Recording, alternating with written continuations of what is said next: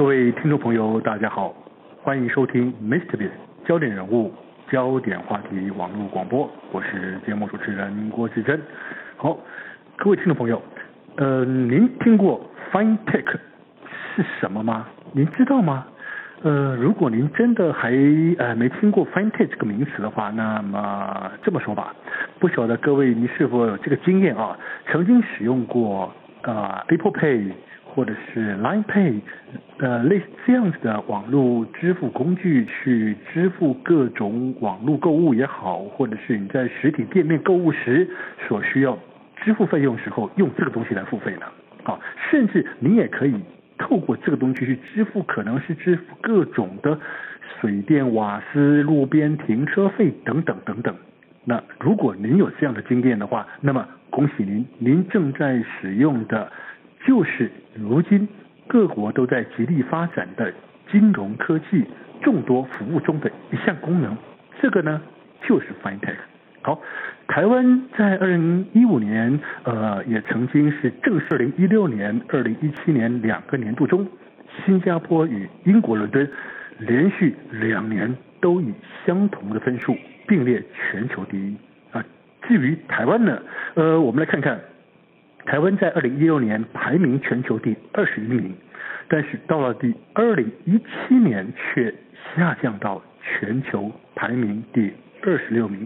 嗯，为什么台湾的金融科技发展会不升反这样呢？反观与台湾几乎是同一时间啊，在二零一五年同步鸣枪起跑发展 FinTech 的新加坡，又为何能够短在短短的四年间，呃，就快速成长跃升为全球第一呢？如何接近他人的成功因素，让台湾的金融科技服务也能够急起直追呢？在今天节目中，我们邀请到《远见》杂志的记者肖新燕先生来节目中来跟我们分析一下，如今全球各个国家在发展金融科技这样的一个科技服务已经进展到什么样的一个境界，以及台湾。的 FinTech 又为什么会停滞不前？能否解决台湾目前所面临的问题呢？让台湾的金融科技服务也能够急起直追，并列跻身于全球各大金融科技强国之林呢？你好，信兄。呃，主持人好，各位听众朋友大家好。好，呃，信兄，照理来说，我们现在一般人啊。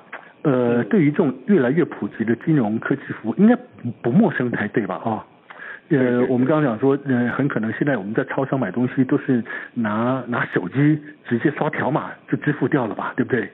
嗯。哦，这这个就是金所谓的金融服务的一种嘛，对不对？金融科技服务的一种。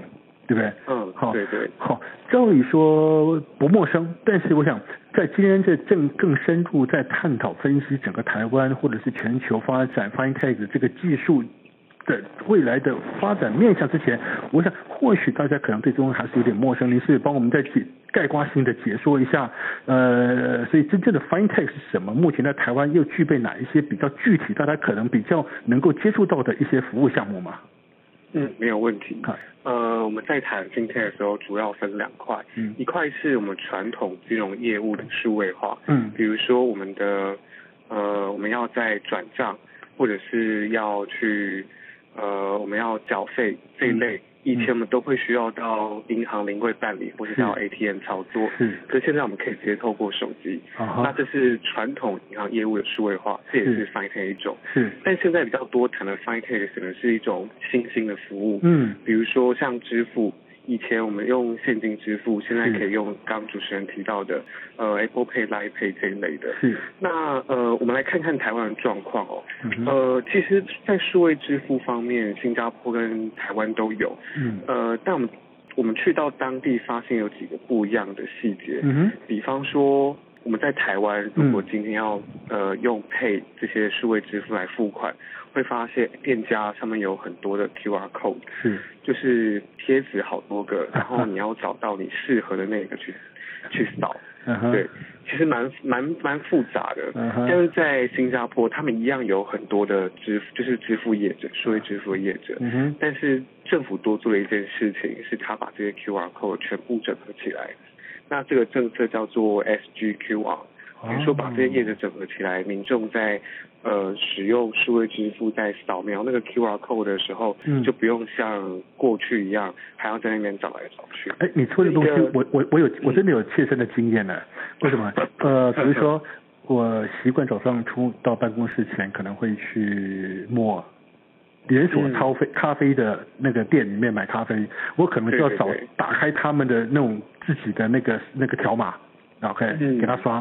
那但是我可能顺手又进入超商去买东西的时候呢，我可能又要打开呃跟超商合作的另外一个条码。条码对。哎，所以我我必须这样子一直找来换来换去换来一找不同的条码去刷卡，去或者去刷条码，这个就。就是不便利啊！你刚刚，但是你刚刚说，可能在新加坡，它可能只有一个条码就可以通用的，是不是？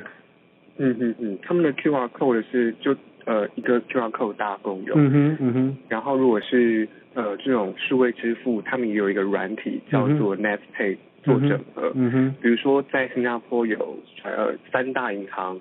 星展、华侨跟大华，嗯哼，就这三家银行，政府也有做一个 app，嗯，把这三家银行的支付系统做整合，是，所以也可以就是像主持人刚刚说的，嗯哼，省去掉你还要再一个一个打开来，然后去做支付这样的麻烦，嗯哼嗯哼，嗯，OK，好，对，这个是不一样的地方哦，呃，嗯，所以为什么会在这个所谓的金融科技聚落报告里面，连续两年的调查，新加坡都能够。蝉联第一啊！我想它有它独特的地方，但是您刚所说的东西，呃，如果从我们从一般的观念来看，那叫 common sense，就是说，哎，我整合或者是统一，呃，这个很很很很重要，也观念也很正确，但是怎么做到才是关键，对不对？这个这个想法大家都有，我相信台湾应该台湾的主管机关、台湾的业者也应该也想要。让这个服务更便利，但是为什么别人做到，我们做不到？这个新加坡的经验发展 Fintech 的这个这个关键是什么呢？嗯，呃，我觉得它背后的脉络是因为新加坡从过去以来就是以金融中心为傲，嗯哼，就是他们的金融业占 GDP 的比重本身就比较高，嗯哼，所以当呃新加坡政府他意识到说，哎。FinTech 之后会成为、嗯、呃金融业很重要的下一个趋势的时候，嗯哼、他们很自然就会花投入很多力气在发展 FinTech 上面。嗯、所以呃，因为金融业在台湾占比相对的没那么高，所以可能在政府的发展项目项目上就不会是靠前的那几项。OK，不是优先，不是优先的选项就对了。对对对对。嗯、那呃，除了有这样的先天优势之外，再来是新加坡它有一个。比较强的政就是，呃，它新加坡政府比较会去主导事情的发展，当然台湾也会，嗯、但是那个强度跟力道没有那么大。嗯、我举一个简单的例子，比如说呃，像台湾的金管会，嗯，它是以监管为主，就是呃，会希望以对对对维持金融秩序为主。嗯，但是像新加坡的金管局，嗯，MAS。他们除了监管之外，还有在肩负创新跟央行的责任，所以等于说，呃，他们除了监管，就是拉在业者冲太前面的之前把它拉住之外，嗯、还有一个很重要的任务就是去想办法帮助业者创新。OK，呃，对对对，某些层面他也试着进去 play 就对了，嗯、是吧？对对对对。OK，那你这个东西角色不会冲突吗？还是说反而要这样子才知道说到底什么东西才是这个创新产业应该要的东西？对对，呃，我一开始听到这样的发展模式的时候，我在想，哎，这样应该会打架吧？是啊，两边应该声音会就是。的确，就是他们内部的确是会有很多的讨论，嗯，但是不一样的地方是，台湾是监管部门的力量大于创新部门力量，嗯，可在新加坡是监管和创新他们是平起平坐的，OK，对对对，嗯，所以等于说，呃，他们在讨论要给业者哪些权限，或是要画出哪些红线的时候，他们是可以真的站在。为新加坡新创发展好的一个角度来思考的。哎，那如果这样说，那新加坡还需要所谓的金融沙盒吗？看样子就直接直接监管机关都已经在里面了，似乎对对对，就那个金融沙盒的那个功能就应该不再那么重要了吧？嗯，哦，主持人讲到一个重点，嗯、就是说，的确哦，在新加坡，他们很引以为傲，就是是全亚洲第一个引进监理沙盒的。嗯哼。那这个金融监理沙盒呢，我们去观察发现，的确就是在新加坡，直到目前哦，他们只有大概五六家业者成功进去。嗯哼。相比台湾，我们的 KPI 是一年要十家。啊。所以呃，可以发现，其实金融监理沙盒在他们那边其实。呃，是一项工具，但他们没有那么倚重。嗯哼，我觉得他们倚重更多的是一项叫做差异化监理的一个政策。嗯哼，我觉得这个就很值得台湾借鉴。嗯，就是说，呃，台湾的新创业者如果要发展 FinTech，他们如果担心踩到红线，就会进监理沙盒。对，这是这是目前的模式。嗯哼，那在新加坡，他是鼓励你在申请监理沙盒之前，先来跟我们谈。嗯哼，那我们如果觉得你这项技术其实。可以不用进监理沙盒，我们先用另外一种模式来做的话，你就直接申请他的其他的执照。嗯，比如说他们光是支付执照就分成三个等级。嗯哼。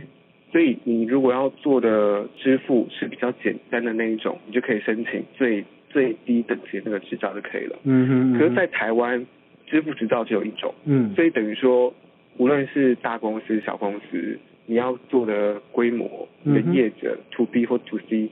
有多大多小，你都只能申请一种，嗯、所以等于说，无论大业者、小业者，它的门槛都一样.会变成说，小业者他就没办法去申请进入这个领域，而在新加坡，你可以申请那种比较简易型的执照。